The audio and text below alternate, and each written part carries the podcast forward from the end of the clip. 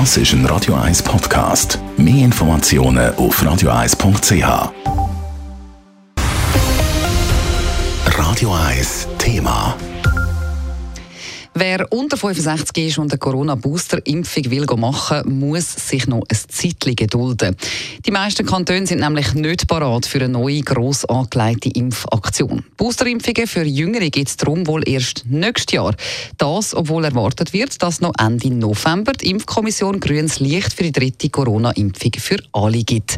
Der Simon Storz berichtet. Keiner der grossen Kantone will laut einer Recherche von der Sonntagszeitung garantieren, dass noch dieses Jahr Boosterimpfungen für unter 65-Jährige durchgeführt werden. Der Schaffhauser SVP-Ständerat und Mitglied der Gesundheitskommission, der Hannes Gehrmann, haltet die Nachricht für einen schlechten Witz. Die Pannen ziehen sich ja schon ein bisschen durch, durch die ganze Übung und ist jetzt einfach ein weiteres Kapitel. Also das ist wirklich bedenklich, wenn die Schweiz nicht fähig ist, eine Krisenorganisation aufzuziehen, die auch funktioniert.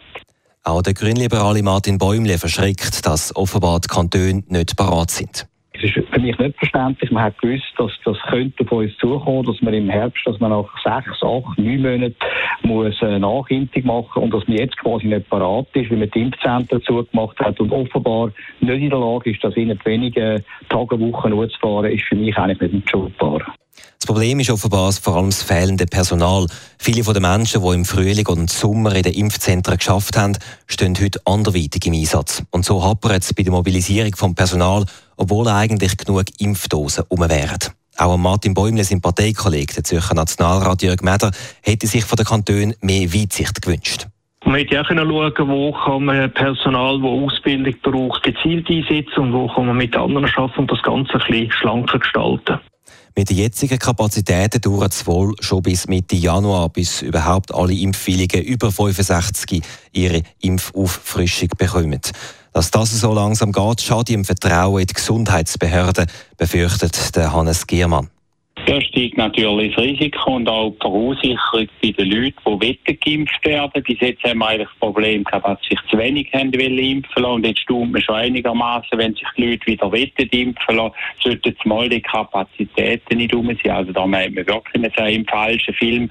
Und wieso schaffen unsere Behörden also schon nicht gerade Vertrauen bei der Bevölkerung? Das ist ein Armutszeugnis. Außerdem fordert Politiker, dass auch das exponierte Gesundheitspersonal prioritär die Boosterimpfungen machen kann, um Impfdurchbrüche in Heimen und Spitälern möglichst auf einem tiefen Niveau zu behalten. Simon Sturz, Radio 1. Radio 1 Thema. Jederzeit zum Nachlesen als Podcast auf radio1.ch.